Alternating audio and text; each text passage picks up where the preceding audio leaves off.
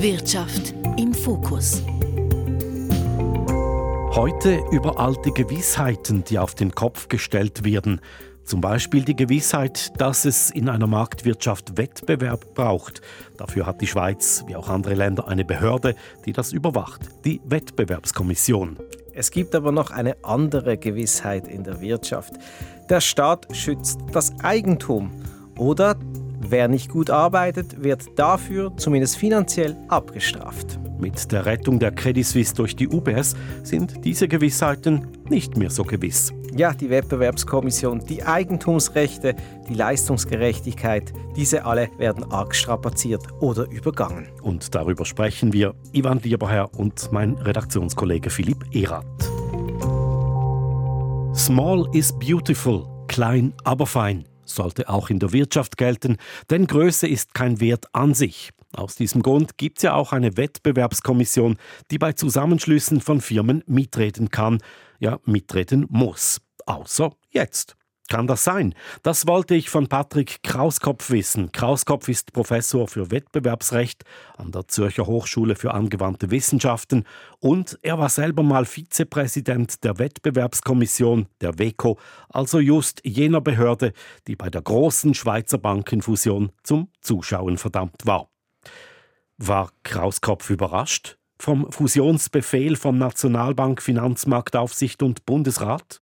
Ich war nicht überrascht, äh, dass es dazu gekommen ist. Was ich als Kartellrechtler natürlich bedauert habe, ist, dass jetzt eine solche Fusion vollzogen wird, ohne dass kartellrechtliche und wettbewerbspolitische Gesichtspunkte, die uns alle tangieren werden in der Zukunft, berücksichtigt wurden.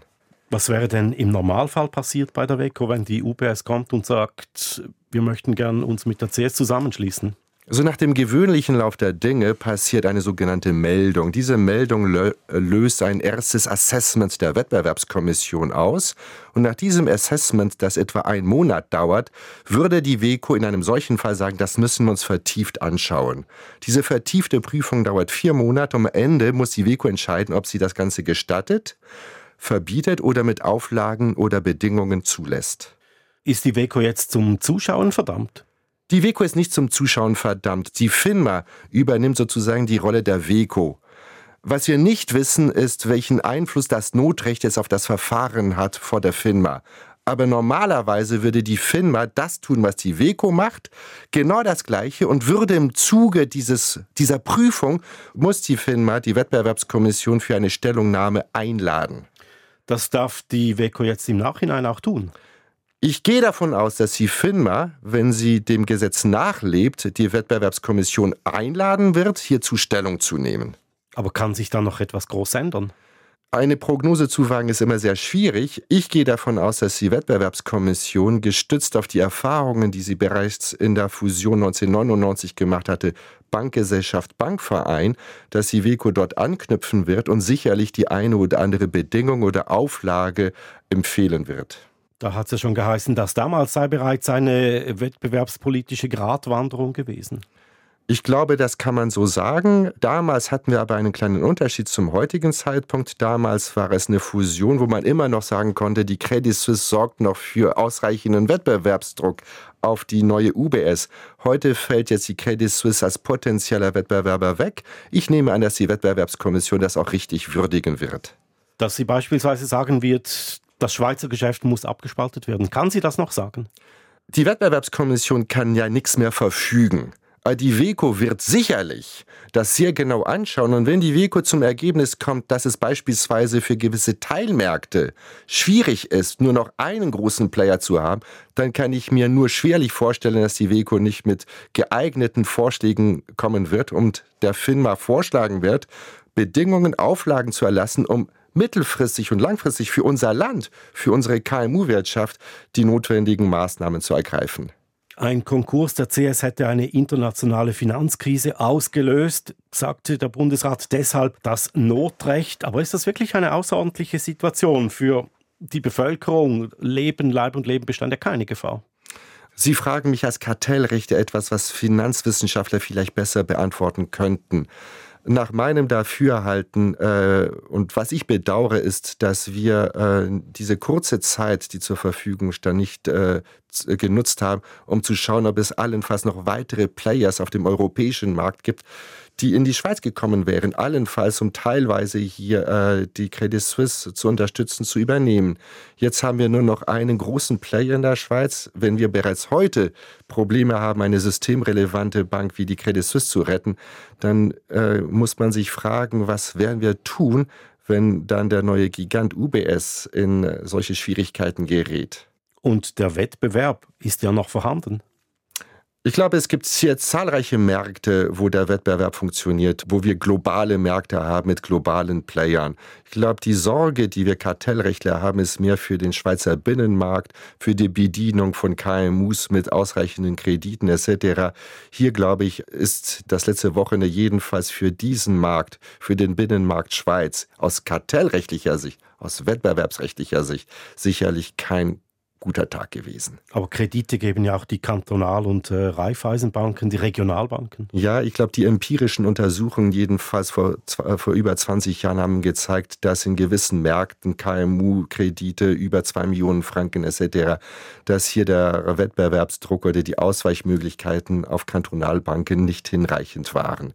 Ob sich das jetzt verändert hat in den letzten 25 Jahren, kann ich nicht beurteilen, aber jedenfalls vor 25 Jahren kam die WECO zum Schluss, dass wir dort ein Problem haben. Was ändert sich für den ganz gewöhnlichen Kunden, für die gewöhnliche Kundin mit Lohnkonto oder Hypothek? Also was den gewöhnlichen Kunden, also Sie und mich betrifft, ändert sich durch diese Fusion grundsätzlich nichts. Denn als Sparkontoinhaber habe ich doch relativ gute Ausweichmöglichkeiten neben der Credit Suisse. Wir haben Regionalbanken, wir haben die Kantonalbanken, also wir haben doch relativ, wir haben zahlreiche Player, die auch die Rolle hier der Credit Suisse äh, übernehmen können, beziehungsweise schon heute haben. Vielleicht ist es sogar für die Kantonalbanken sogar ein Vorteil, nicht? Die, sie werden jetzt attraktiver und können sich darauf einstellen. Für die klassischen KMUs, glaube ich, da ist die Situation doch ein bisschen heikler. Stellen Sie sich vor, Sie sind kleiner Garagist haben, und haben äh, Kreditlimiten bei der UBS gehabt und bei der Credit Suisse, dort die Maximalkreditlinie ausgeschöpft und plötzlich fusionieren die beiden. Äh, ich glaube, die Befürchtung ist tatsächlich nicht unberechtigt, dass es plötzlich heißt, einer der beiden Kredite dürfte dann gekündigt werden, reduziert werden. Und das könnte dazu führen, dass ein KMU tatsächlich dann in Zahlungsbedrängnis kommt, Liquiditätsprobleme kommen. Ich glaube, aber die WECO weiß das und ich gehe davon aus, wenn sie gefragt wird, wird sie just ihren Finger in dieser Wunde legen. Was sagt das über unser Rechtssystem aus? Das Kartellrecht gilt nur so lange, wie nicht der Bundesrat das Notrecht ausübt. Ich glaube, das ist ein bisschen überspitzt formuliert. Ich meine, was wir jetzt erleben, ist natürlich, dass ein Kartellrecht, das vor 22, 25 Jahren geschrieben wurde, wo die ganze Wirtschaft noch langsamer tickte, wo die Social-Media-Einflüsse noch gar nicht existierten, wo man also damals dachte, wir haben Zeit, wir haben hinreichend Zeit, Monate Zeit, ein solides Assessment vorzunehmen. Diese Zeiten sind vorbei und die Frage, die sich stellt, ist, ob die Gesetzgebung hier in unserem Land adäquat ist, um solche kurzfristige Entscheide zu fällen. Und ich glaube, die UBS jetzt äh, CS-Fusion des letzten Wochenendes zeigt, dass das Parlament doch sich bücken sollte über die Gesetzesgrundlagen und sich überlegen müsse, ob das immer noch adäquat ist, was wir heute haben. Schnellere Prozesse. Die Prozesse sind zu beschleunigen in jedem Fall. Das hat es gezeigt, wenn eine solche Großbank, die systemrelevant ist, innerhalb von wenigen Tagen gefährdet wird in ihrer Existenz, dann sind Prozesse, die über Monate gehen müssten gemäß Gesetz, die sind einfach nicht mehr adäquat und nicht mehr tragbar. Was sind denn nun Ihre Erwartungen oder Ihre Forderungen an die Wettbewerbskommission? Ich glaube, ich habe keine Forderung an die Wettbewerbskommission. Die wird ihren Job machen, wenn sie dazu angehalten wird, Stellung zu nehmen. Ich habe eher eine Erwartung, nämlich an die FINMA, dass die FINMA erstens die Wettbewerbskommission um Stellungnahme bittet. Das ist zwar im Gesetz so vorgegeben, aber ich hoffe nicht, dass das Ganze durch Notrecht auch ausgehebelt wurde. Und dass die FINMA der Wettbewerbskommission alle Informationen zur Verfügung stellt, damit die WECO en connaissance de cause ihre Stellungnahme abgeben kann. Ist die WECO jetzt geschwächt? Die WECO ist als Institution nicht geschwächt, denn das, was passiert ist, ist ja im Kartellgesetz so vorgesehen, dass die FINMA sich substituieren kann in solchen Fällen, ist ja demokratisch legitimiert und so vorgesehen. Also die WECO ist gar nicht geschwächt. Die WECO würde dann geschwächt werden, wenn die FINMA und die anderen Bundesbehörden die Wettbewerbskommission beim kartellrechtlichen und wettbewerbsrechtlichen Assessment außen vor lassen. Aber ich gehe nicht davon aus, dass dies der Fall sein wird. Patrick Krauskopf ist Professor für Wettbewerbsrecht an der ZHW und früherer Vizepräsident der Wettbewerbskommission. Die Gewissheit des gehegten und gepflegten Wettbewerbs, sie ist also stark angekratzt seit vergangenem Wochenende. Und der Rechtsstaat auch, auf den wir so stolz sind. Wir leben ja schließlich nicht in einer Bananenrepublik, in der der Staat von heute auf morgen sie ohne Verfahren, ohne Entschädigung enteignen kann. Wie geht's dem Rechtsstaat also, Philipp? Schlecht, das sagt zumindest Peter V. Kunz, einer der renommiertesten Aktienrechtsspezialisten der Schweiz. Es gibt einen Verlierer, der meines Erachtens völlig ignoriert wird, das ist der Rechtsstaat Schweiz. Ich bin gestern verschrocken, dass man einen Deal kreiert hat unter allen Varianten, die man hat können wählen. Ist das für mich eigentlich der, der dümmste gewesen, wo man hätte können machen. Weil jetzt hebelt man an sich ein völlig gesetzmäßiges Vorgehen, das eingespielt ist, aus und macht das relativ simpel. Darum hat es auch keine Kritik gegeben. Herr Jordan hat Stichwort Konkurs gesagt. Sind schon alle verschrocken. Und dann kommt Frau äh, Kalle-Sutter, die sagt Notrecht. Kein Mensch hat sich überlegt, ja, geht das überhaupt? Ist es berechtigt? Peter V. Kunz am Tag nach der Medienkonferenz in einer Fernsehrunde. Und normalerweise dürfen die Aktionäre beider Banken ja bei einer Fusion entscheiden, auch über den Kaufpreis. Jetzt wurde der ja hinter verschlossenen Türen zusammen mit Bundesrat FINMA und Nationalbank auf 76 Rappen gesetzt. Quasi eine Halbenteignung, weil die Aktie war ja vorher das Doppelte wert. Gut, man kann aber auch sagen, die Alternative wäre der Konkurs. Ja, kann man, aber das ist ja generell das Risiko von Investoren. Wer in eine Firma investiert, der kann gewinnen. Im schlimmsten Fall verliert er halt auch alles. Aber um das geht es ja nicht, sondern es geht ja darum, dass der Aktionär, die Aktionärin nichts dazu zu sagen hatte. Vielleicht hätte man ja einen besseren Preis aushandeln können, auch wenn das jetzt schwer gewesen wäre in dem konkreten Fall. Und die Zeit hat ja auch gedrängt. Aber beim Rechtsstaat geht es halt immer auch ums Prinzip. Können sich die Aktionäre, die Aktionärinnen eigentlich noch wehren gegen diesen Hoselupf, also gegen den Verkauf der CS an die UBS für 76 Rappen pro Aktie. Prozessieren kann man immer, aber man muss natürlich dafür das Geld haben. Aktienrechtsspezialist Peter V. Kunz sagt es wie folgt. Wissen Sie, der Kleinaktionär, der da vorgefragt hat, der wird nicht prozessieren, der kann sich gar nicht leisten. Aber wir reden jetzt von saudi-arabischen Grossaktionären, die ein paar hundert Millionen investiert haben und innerhalb von Monaten abgesagt. Ja, die sagen ja. niemandem, wir gehen ja. nach wie vor noch ganz shoppen, wunderbar, das Geld haben wir verloren, so geht's. Wenn die die Möglichkeit haben, Geld zurückzubekommen, und das haben sie auf legalem Weg. Bis jetzt hat man aus Saudi-Arabien noch nichts gehört, aber das heißt natürlich noch gar nichts. Peter V. Kunz kann sich die Vorgehensweise etwas so vorstellen. Aber die gehen nicht gegen CS vor, gegen Verwaltungsrat, weil die haben nicht 1,2 Milliarden, die sie versetzt haben. Die könnten aber, wenn ich das noch darf sagen, durchaus den schweizerischen Staat angreifen mit einer Verantwortlichkeitsklage. Kläger die saudi-arabischen Aktien ab, beklagte die Eidgenossenschaft. Und zwar ein Prozess vor dem Bundesgericht Lausanne. Die Saudis müssen einfach beweisen können, dass es kein Notrecht gebraucht hätte. Also es hätte keinen Notfall gegeben in der Zeit zwischen der Ankündigung des Nationalbankkredites am Mittwoch und dem Wochenende, an dem dann die Fusion abgesprochen wurde. Sind wir also gespannt, ob es doch noch zu Klagen aus dem Ausland kommt. Die Credit Suisse, sie wird also in die UBS integriert. Damit geht ein weiteres Kapitel Schweizer Bankengeschichte zu Ende. Gegründet 1856 von Alfred Escher, zuerst um Geld zu beschaffen. Für den Ausbau seiner Nordostbahn war die Schweizerische Kreditanstalt, wie sie lange hieß, der Inbegriff der Zürcher Großbank. In den 1990er Jahren expandierte sie substanziell in die USA. Sie übernahm die Investmentbank First Boston. Das war die Zeit, in der die anderen beiden Großbanken, der Basler Bankverein und die Zürcher Bankgesellschaft, auch die Welt erobern wollten, unter dem trendigen Namen UBS. Die UBS, United Bank of Switzerland, wird ein Bankkonzern sein, der auch international nicht zu übersehen ist. Ich persönlich bin überzeugt, dass wir eine Erfolgsgeschichte schreiben werden. Marcel Ospel war das 1998. Die damaligen Verwaltungsratspräsidenten der SBG und des SBV, Mattis Gabialavetta und George Blum, hatten den Banker Speech voll drauf. Der Finanzsektor hat sich in den vergangenen Jahren fundamental gewandelt. Die Märkte wurden geöffnet und die Deregulierung hat die früher festgeschriebenen Strukturen aufgebrochen. Keine der beiden Banken hat auf internationaler Ebene allein die nötige Stärke für einen langfristigen Erfolg. Und so wurde die UBS zur Nummer 1 in der Schweiz und die Kreditanstalt hieß fortan international klingend Credit Suisse. Marcel Ospel lag falsch, als er der UBS eine tolle Zukunft voraussagte. Schon zehn Jahre später war die Bank am Ende. Sie musste vom Staat gerettet werden. Und die Credit Suisse, sie steckte die Finanzkrise 2008 vermeintlich gut weg, trennte sich aber nie von risikoreichen Geschäften.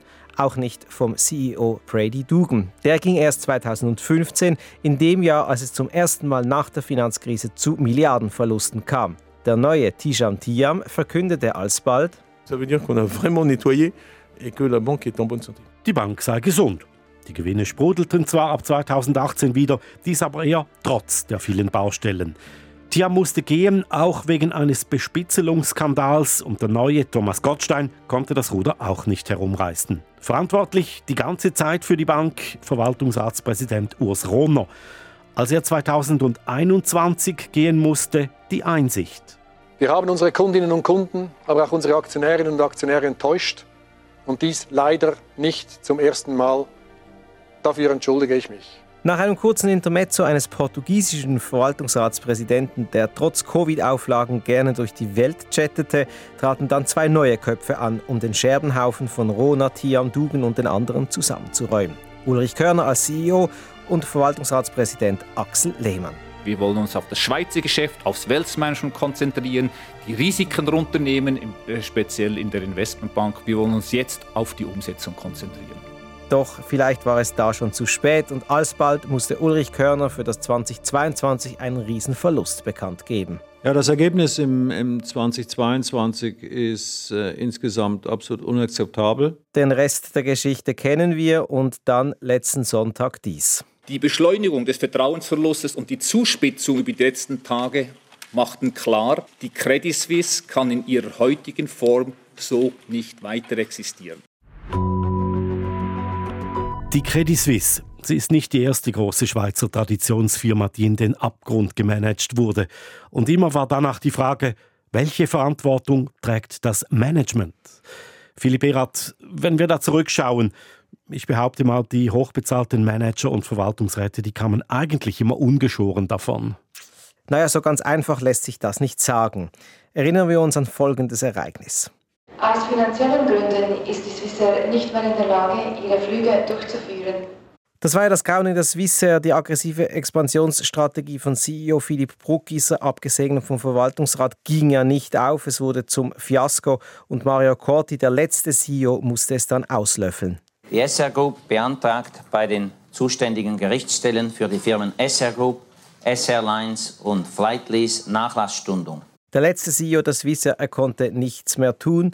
Ein bisschen ähnlich wie bei Körner und Lehmann bei der Credit Suisse. Aber man stellte dann die Leute vor Gericht, die Gewissheit also, dass man für sein Handeln auch die Verantwortung tragen muss. Tatsächlich, im Swissair-Prozess wurden ja alle Firmenkapitäne angeklagt, auch der letzte CEO Mario Corti.